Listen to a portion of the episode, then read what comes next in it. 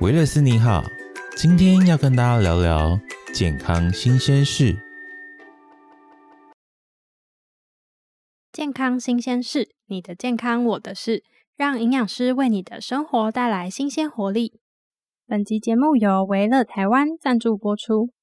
感觉自己代谢越来越差，身体越来越沉重，却又不知道该如何改善吗？Zenso 体重管理配道是透过日本鹿儿岛的黑醋搭配多项专利成分，帮助你促进新陈代谢并调整生活形态。搭配均衡饮食、足量饮水，培养运动习惯，三管齐下，让你体重管理的路上更有效率，维持更理想的体态。Hello，大家好，我是营养师 Cindy。相信大家最近都对于健康的瘦下来或者是减重的议题非常有兴趣，所以今天呢，我们就特地邀请到了一个有自身减重经验的来宾娜娜来跟我们一起讨论这个大家非常重视的议题。Hello，大家好，我是娜娜。因为前阵子啊，我就是一直的在做一些减重这个计划呢，非常的成功，想要在今天跟大家一起做分享，这样子。哎，娜娜，我想问啊，是在什么样的状况之下，让你开始重视到要体重控制这件事情啊？哈哈，说到这个，我真的很想跟大家分享这件事，就是说，因为呢，疫情之后，然后大家就开始朋友嘛，就会开始约吃饭啊，然后大家就会穿很漂亮，穿洋装啊，或者是穿短裤啊，一起去聚餐。其实是我非常没自信，所以我就想说，不行，我一定要瘦下来。我想要成功减重，让大家看到我瘦瘦的样子，然后再穿很美的去聚会。那时候我就决定说：“哎，我要来做减重计划，这样子。”哎，那我很好奇啊，所以是因为疫情关在家，所以害你体重上升吗？还是因为你本来体重就一直是这样，是等到解封之后才特别想要就是展现自己的身材？哦，其实是这样子，就是在疫情之前我是非常瘦的，是在疫情后，因为常常待在家，不常跟朋友出去聚餐，然后那时候疫情非常严重嘛，也怕说自己会得到这个 COVID nineteen，没错，所以我就想说。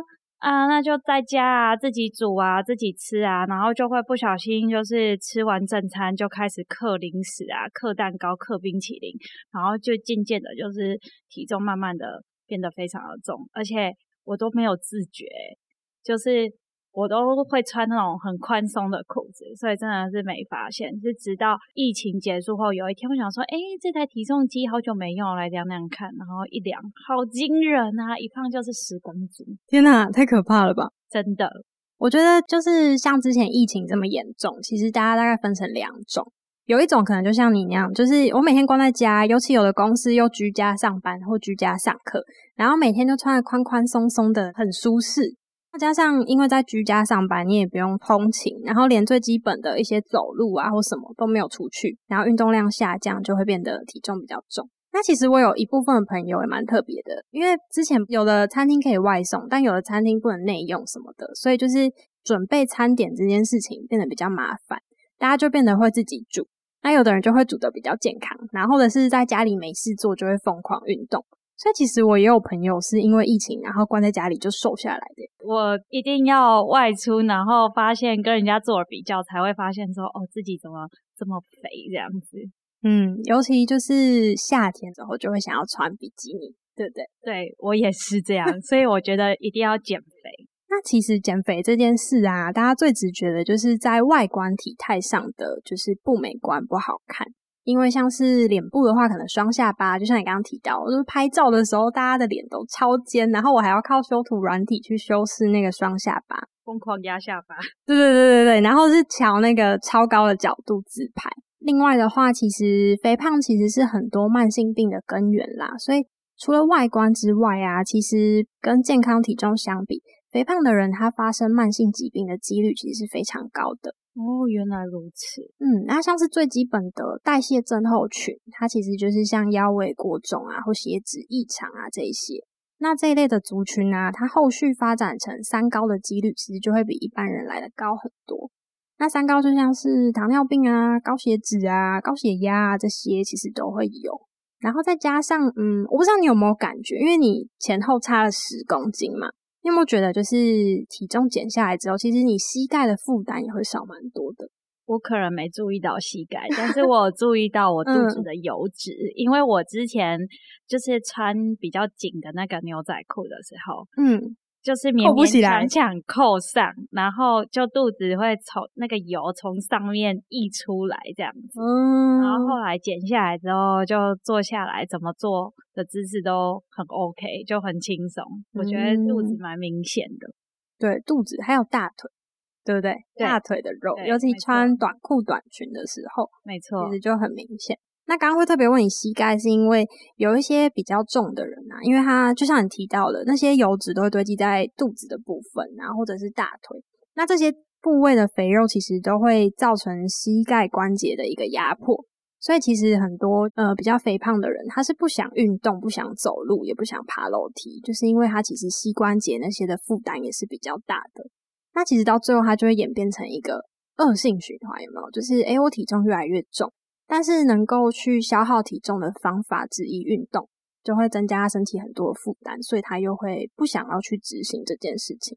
所以其实我觉得肥胖它不只是慢性病的根源，它还会一直就是带动成一个恶性循环。所以还好你及早有意识到自己要体重管理这件事，因为万一再继续体重增加上去，其实会有点为时已晚。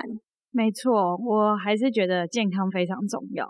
那大家都说啊，减重是七分靠饮食，三分靠运动。所以我想询问一下娜娜，你在疫情解封之后，你是透过什么样的方式来进行饮食控制的？饮食控制方面，我最主要就是三餐还是正常的吃。那我每一餐一定要有蛋白质，还有蔬菜，对，这两者是占比最重的这样子。那淀粉的话，就是。少少的，就是比如说像之前都会吃两碗饭，就直接改成半碗。诶，那这样子其实像从两碗饭变半碗饭，这样分量落差这么大，你会不会很容易饿啊？会诶，但是我就会蛋白质摄取的特别多，像原本我都吃一只鸡腿，我都吃变成两只鸡腿，然后原本一颗蛋，我就变成五颗蛋。哦，就是透过比较能够增加饱足感的东西。诶，那我想问啊，那在食物选择上面，你有做什么改变吗？就是除了类别之外，像是假设有些人是本来都吃炸物，后来改不吃炸物，你有像这样子的改变吗？因为我本身自己是对于炸的、辣的基本上都不太吃。嗯，我最主要是因为之前比如说烤鸡腿肉的时候，它可能有腌制，嗯，然后后来改成水煮的鸡胸肉。或是原本烫青菜啊，就会加一些酱油、蒜头，这超香，还会加香油。嗯，后来就变得就是不加这些东西，就直接改成就是水煮蔬菜，就直接这样吃。哦，所以其实除了食物类别的一个转换之外，你也有去注意一些烹调方式的部分。对对对。那其实最重要的概念还是说，我们要比较多摄取原形食物啦，就是食物本来是什么样子，就尽量什么样子吃下去，减少那个加工制品部分的摄取。你本来有喜欢吃加工制品吗？还好诶，我对那个没什么太大兴趣，最主要是烹调的方式改变比较多。嗯，那像你刚刚提到的那个淀粉啊，像是很多现在大家都很容易去吃精致淀粉。哦，蛋糕，对对对对对，我每次正餐完都一定要吃蛋糕，哎，以前啊，嗯，因为蛋糕它是经过一个加工的过程才变成那个样子，所以它其实也算是加工制品的一种。那在加工过程中，其实为了让它香，就会第一个加奶油，然后还可以加糖啊什么的，才会让它看起来比较好吃，然后比较甜。所以其实像这一类的食物，它比较容易让身体是处在一个慢性发炎的状态。然后也比较容易去增加我们的体重。有诶，你讲的这个我之前有听说过。嗯，那我还想问啊，你之前说你疫情的时候，就是三餐中间都会想要吃一些零食，那就是你之后在进行饮食控制的时候，你要怎么在两餐之间去做一个零食的补充啊？零食的补充像就会选一些饱足感低热量，像比如说仙草冻，我就会自己做。然后把它冰在冰箱，然后加一点蜂蜜，这样不要加太多。嗯，对，就是这样子的方式去控制热量，或者是吃鸡胸肉，嗯我会稍微加点胡椒粉而已，其他酱就不加了，因为以前就会大量的加一些凯撒酱、千岛酱、各种酱，就会想要加加到饱。哎、你说到那个酱，我跟你分享一下，超多人就觉得说我减肥就是要吃很多的蔬菜、沙拉这一类的，然后因为便利商店最多的就是沙拉，大家为了要体重控制，就会都去买沙拉，殊不知他们就是因为你也知道沙拉就是只吃草的话，其实没什么味道，大家就会加酱，就像你之前一样会加凯撒酱啊、千岛酱，那这一类酱汁它热量其实都超高，就是小小一包。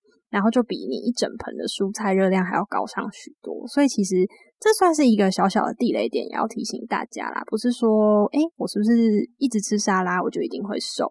其实这时候我们可以去选择一些类似油醋酱啊这一类的选择，就会比千岛那一类的来得好。了解了解，对啊，然后平常的饱足感，除了你刚刚提到的蛋白质类的食物之外，其实也会建议大家可以多选择蔬菜，因为蔬菜呢，它其实热量比较低，饱足感也比较高。那注意的方式主要就是像你刚刚提到的，我们可能去避免淋太多的酱料，像是刚刚提到的嘛，我们炒青菜可能有时候换成水煮的，然后避免去淋上一些油葱啊，或者是卤肉汁啊这一类的去做克服，其实就可以了。了解，卤肉汁太好吃了，忍不住就是会想要加上去。很多好吃的东西，其实就是它隐藏的热量都还蛮高的。嗯嗯，我还想问呐、你刚刚有提到嘛，就是因为解封之后就会增加，就是跟朋友聚会啊，或家人聚餐啊，然后同事聚会的机会。那你在这些聚餐聚会的时候，你饮食都会怎么做控制啊？像因为减重下来，我觉得要一直维持体态这件事是最重要，然后你就会想说要怎么去控制嘛。那其实最主要，我会在聚餐前，在餐前喝五百 CC 的水，就其实是蛮饱的。嗯我就还是会吃，每一样都会去吃，但不见得要把它吃完。嗯，然后我边用餐的时候，最主要还会喝无糖绿茶，因为其实很多餐厅它会有，比如说香片茶，或者是无糖绿茶，或者是嗯无糖的红茶这种热茶，我觉得还蛮抑制食欲的。所以其实我就会边吃东西边喝这样的茶，就是去控制不要吃太多。然后就像你刚刚提到的嘛，就是可能选择一些蛋白质比较高的食物，增加饱足感，然后不要吃那么多。没错，那跟大家分享一下，其实有时候聚餐的时候，你也可以透过调整进食顺序的方式，去达到热量控制。就像你刚刚说的，我们可能前面先喝一些汤汤水水，先垫胃，然后接着你就可以去多摄取，像我们刚刚提到，蔬菜热量比较低，比较有饱足感，然后再来是吃蛋白质类的食物，因为也比较有饱足感，然后营养价值也比较高。那淀粉类的食物，我们可能就会倾向于放在比较后面的地方。对，下次也可以参考看看这个方式。好啊。那我想再跟你聊聊啊，就是你有没有听过市面上的一些特殊的减肥的饮食法？我是有听过有些人嗯，都会吃减肥药啦。哦，对，我觉得蛮恐怖的，因为其嗯实有听说这个副作用非常的大，就是会一直疯狂的拉肚子，我都不敢试。因为其实市面上现在合法的减肥药三种，那就算是合法的减肥药，它其实副作用有时候也蛮高的。像是我朋友之前就有在打之前很红的那个瘦瘦针，你有没有听过？哦，有诶、是瘦脸对不对？还有那个身体类似有点抽脂的概念是吗？没有没有没有，它是有点像胰岛素的一个比针，然后它就是一周打一次，然后打在你的肚皮上。哦，原来是肚皮。对对对，然后它其实是一个血糖控制的药物，然后后来大家就发现，哎，除了就是可以帮助血糖的稳定之外，它另外一个额外的好处是它可以帮助体重的控制，所以后来这个瘦瘦针就被拿来作为减重的用途，也蛮广泛的。那其实我很多朋友打了之后，它副作用很明显。其实我觉得它瘦都是因为它的副作用，因为它会恶心、想吐、会不舒服。你有曾经发生过恶心想吐的经验吗？有，就吃坏肚子的时候，那时候是不是就会不想吃东西？真的。那你想象一下，就是打瘦瘦针这个行为，就是打下去之后，它就会让你可能一整天或好几天，它都是一直处于一个恶心、想吐、不舒服，然后吃东西就越吃越难受，所以就会直接去降低它额外吃东西的欲望，然后所以它这个方法其实就会瘦很快。啊，我没办法接受，我还是需要吃东西，尤其是我每天必须一定要摄取超多的蛋白质。那很多人会用减肥药啊，其实就是觉得花钱了事啊。因为像很多人，他们可能就是很注重口腹之欲的感觉，所以他很难去牺牲，说我不要吃炸物，我不要吃蛋糕，所以他就只想要直接透过，诶我是不是药物辅助？我只要吞下去。因为吞药这个一天就只要花个几秒钟，然后打针也是一天，我只要花个几秒钟的时间，我就可以轻易的甩掉身上的肉。所以很多人可能就会用这种比较类似捷径的方式去做自己的体重管理。可是这样子复胖会不会特别快啊？其实也会耶。我觉得你这个问题问的很好。很多人用那个不管是减肥药啊或瘦瘦针，它除了流失你本身的体脂肪之外，其实肌肉也会一起流失掉。那加上有些人。会使用减肥药，他可能就是为了要快速，然后懒惰，所以他们也不见得会去做运动，所以肌肉量也会一起流失。因为肌肉量除了用运动啊，或者是搭配饮食的方式之外，其实是很难再重新长回来的。那一旦他停用那些药物，然后饮食习惯没有调整，还是恢复到以前大鱼大肉的行为的话，他其实很容易长一堆脂肪回来，然后肌肉就越来越少，越来越少。他感觉会不会比先前要减肥之前还要更胖啊？很有可能，因为其实药物这个东西也是没有办法长久使用一辈子的。就算你用减肥药或瘦瘦针，你一定也是一个疗程结束之后，医生就不会再建议你继续使用了。因为最重要的还是你根本的生活啊、饮食习惯要去做调整。了解。那刚刚有提到运动这件事，我想再问问啊，你除了饮食有控制之外，你平常有做什么特别的运动吗？嗯，是这样，一个礼拜七天，我就会规划一到五。就是一定要选个三天去游泳，那游泳一次我都是游两千公尺，游完才可以走。哇，两千！每次游我大概就是慢慢的游，因为我不会说求快。那最主要，比如说游蛙式就可以伸展，那游自由式就比较可以伸展到腰部。可是如果像蛙式的话，就伸展到全部，我就会轮流这样子去做游泳的动作的改变，这样子。嗯，对。那六日的话，基本上就是会跟朋友一起去爬山啊这类的。那每天早上起来，我必做一件事情就是拉筋，嗯，让自己的就是经络能够松一点，不要就是因为坐办公室啊，然后。同一个动作太久，然后整个肩膀紧绷啊，手臂紧绷，这样。其实你算是蛮认真运动的，真的。因为大家普遍就是没办法去做到运动这件事情，所以后来其实卫福部的建议就会说，每次至少十分钟，然后每周累计一百五十分钟的运动，其实就算是足够。不过这样听起来你应该是超过蛮多的。嗯，我就是还蛮喜欢运动，而且是如果说去游泳玩，我回到家还会再摇二十分钟的呼啦圈。对啊，诶，那我想问啊，像是有两千公尺这么长，在去游泳之前，你会做什么饮食的补充吗？饮食的话，基本上因为。每天都是六点下班嘛，我差不多七点去游，所以我大概四点的时候，我就会先吃一些鸡胸肉跟豆腐拌在一起吃。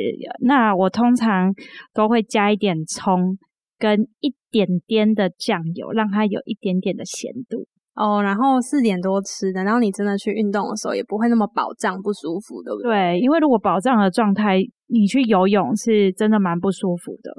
我想简单跟你分享一下，因为你刚刚说你四点多吃的都是比较蛋白质类的食物嘛，对不对？嗯，其实以营养学的角度来说啊，我们会比较建议运动前可以吃一些碳水化合物。对哦，那像是什么食物啊？呃，像是如果你想要比较健康的食物选择的话，下次你下午四点多，你可能可以改吃一点，就是像地瓜，啊比较高纤。那或者是说你想要多少有点蛋白质，你也可以去选择类似鲜奶，因为鲜奶同时有乳糖有蛋白质。那之所以要就是运动前补充碳水化合物的原因啊，是因为其实你让你的血糖升高啊，然后到时候在运动的话，你的身体能量会是比较足够，比较不会运动疲乏。哦，原来如此，长知识了。对啊，你下次可以参考看看。好啊，好啊。诶，那我想再问啊，运动结束然后回家摇完呼啦圈，你还会做饮食的补充吗？基本上也是会啦，我就会吃点小东西，也是基本上都会吃一些，比如像说水煮蛋啊，加豆浆这样子，就是都会选择无糖的豆浆，然后搭配这样子。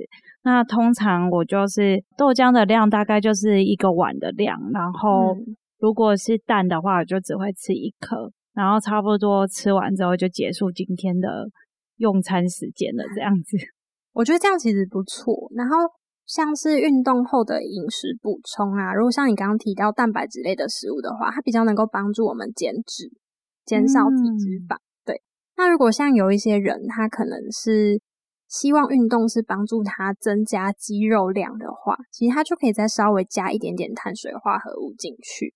对，就像刚刚提到，比较营养的，呃，比较高纤的碳水化合物，像是地瓜呀，或者是马铃薯啊这一类的，其实也可以。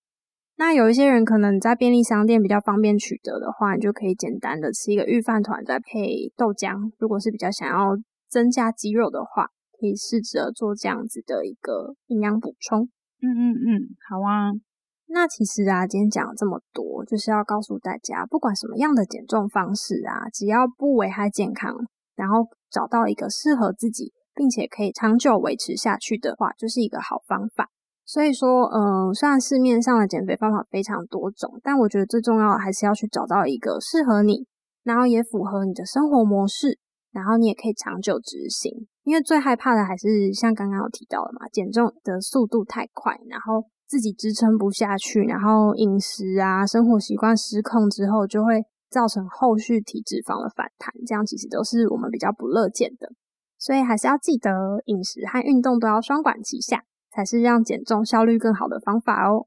最后啊，如果喜欢今天这集的内容，或者是有什么想法啊跟建议啊，欢迎到 Apple Podcast 打五颗星星留言，让我们知道哦。也也记得按下订阅、加关注、加分享，才不会错过最新的集数哦。